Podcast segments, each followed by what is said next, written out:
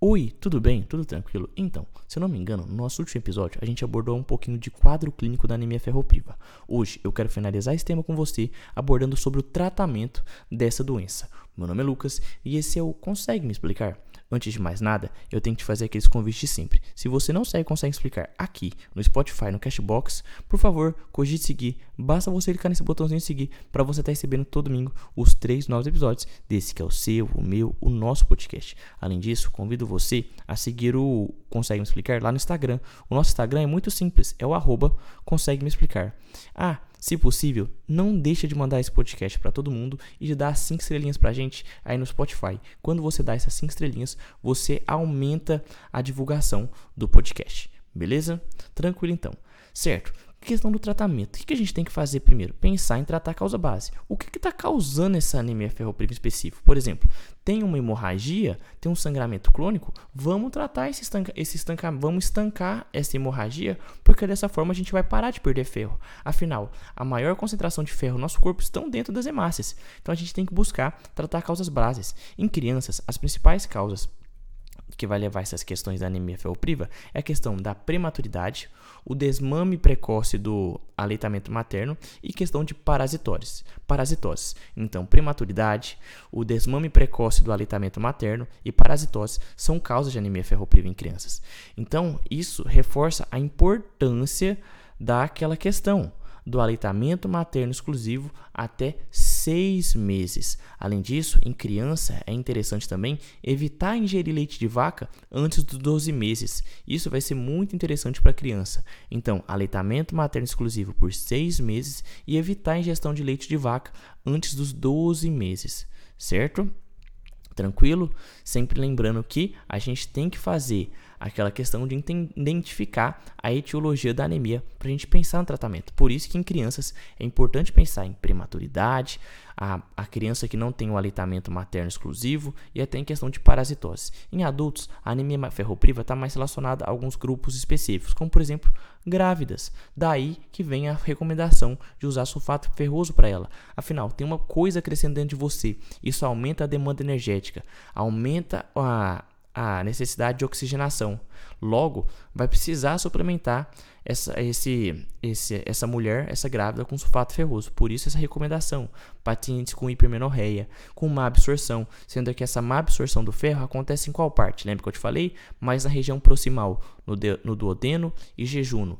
Por isso também que é importante você ficar atento a uma doença que acontece lá no seu TGI, que é a doença celíaca. Em caso de apresentação não clássica, isso pode levar a uma anemia ferropriva. Então, doença celíaca, em caso de apresentação que não é tão clássica, que não é tão comum da doença celíaca, a gente pode pensar em, em, a gente pode pensar numa anemia ferropriva e pode ocorrer isso. Claro, a questão do sangramento crônico. Se tiver um sangramento crônico, o que tem que fazer? Estancar esse sangramento, principalmente em idoso. Pensou em sangramento crônico, tem que ficar atento ao paciente idoso, ao paciente geriátrico. Por quê? Porque ele não é necessariamente visível. Por isso que a gente tem que investigar o trato gastrointestinal desse idoso, porque pode ter uma neoplasia lá e a gente não pode deixar. É até recomendado, se você pensar bem, fazer uma colonoscopia.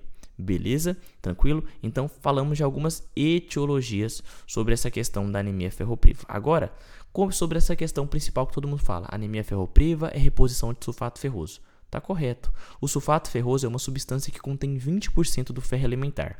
A gente tem que fazer 60 mg de ferro elementar 3 vezes ao dia, ou seja, 300 mg 3 vezes ao dia de sulfato ferroso. 300 mg 3 vezes ao dia sulfato ferroso. Em crianças, a gente vai fazer de 3 a 5 mg por quilograma por dia de ferro elementar. Uma observação que é importante a gente saber é que a resposta que vamos encontrar é para essa melhora da anemia ferropriva é um aumento dos reticulócitos e não um aumento das hemácias como muitos pensam. Afinal, os reticulócitos são produzidos primeiros e esse aumento dos reticulócitos é percebido em torno do sétimo ao décimo dia do tratamento. Beleza? Tranquilo? Logo, porque ele é produzido primeiro. Lucas, e quanto tempo que a gente deve manter essa reposição de sulfato ferroso nessa questão de 60mg de ferro alimentar três vezes ao dia ou 300mg três vezes ao dia de sulfato ferroso?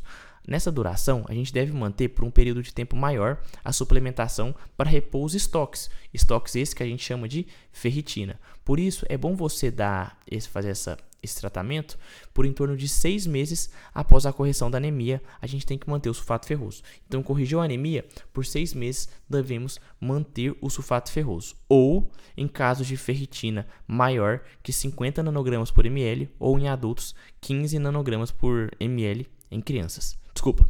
Então a gente tem que manter a.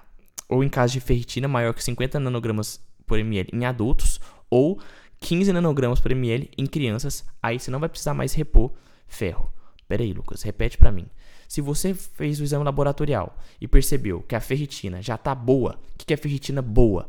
É maior que 50 nanogramas por ml em adultos ou 15 nanogramas por ml em crianças. Aí você pode parar de repor esse ferro. Você não precisa repor por, esse, por esses seis meses que você está pensando para proteger o paciente. Afinal, você já completou o estoque de ferritina, você já completou o estoque que estava precisando para suprir, suprir o que antes o que antes estava em falta.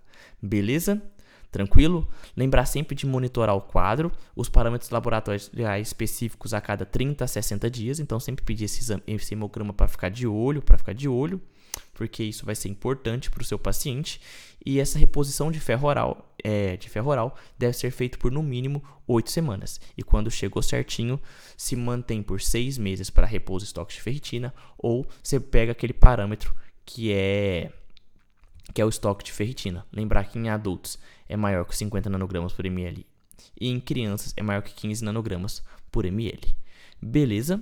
Tranquilo, né? Então acho que era isso que eu queria falar com você sobre a anemia ferropriva. Finalizamos esse assunto. Reforço. Muito obrigado pela sua audiência. E se você ainda não seguiu a gente aqui no Spotify, no Cashbox, por favor, cogite seguir. Basta você clicar nesse botãozinho de seguir para você estar tá recebendo todo domingo os nossos três novos episódios. E também convido você a dar cinco estrelinhas se você gostar desse conteúdo. Dê as cinco estrelinhas aí no Spotify, que vai ajudar muito na manutenção do nosso trabalho. E por favor, fique bem, cuide-se. Um beijo Valeu, falou e fui!